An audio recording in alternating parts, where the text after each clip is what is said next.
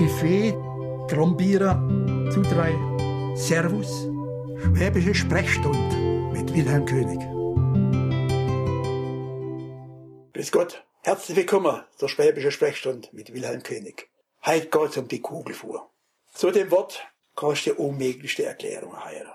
Ah ja, schreibt doch da einer oder ist einer gewesen, nach neuesten etymologischen Erkenntnissen, also wenn ich das schaue, etymologische Erkenntnisse, stammt der Begriff aus der Zeit der großen preußischen Landeinwanderung im 19. Jahrhundert. Ich will es abkürzen. Beim Haier haben die norddeutsche Stadt viereckige Ballerkugler gemacht. Dann haben die schwäbische Bauern Probleme gehabt, das Hai auf die Ochserkerre zu laden und in Schuhe zu fahren. Lassen wir's.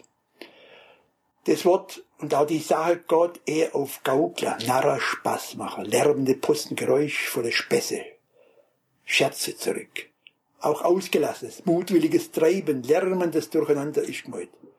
Das Wort wird unterschiedlich geschrieben, mal mit G, dann wieder mit K, und es spricht für große Unsicherheit. Auch unter den Experten. Jedenfalls, wenn mir die Kugel nehme, dann muss man wissen, dass mit Kugel auch ein Kapp, eine Kapuze bezeichnet wird. Kennzeichen von Gauklern und Spaß machen. Und was heißt Gaukler? Da steckt das Wort schwanken und wanken drin. Ein Psoffener schwanket und wankelt. Fehlt noch die Fuhr. Da stellt man sich am besten die Aufruhr vor. Die Ruhr gehört zu rühren. Das heißt meiner Volksetymologie. Wenn man bei der Sache einer Kugel statt an einen Gaukler Possereiser denkt.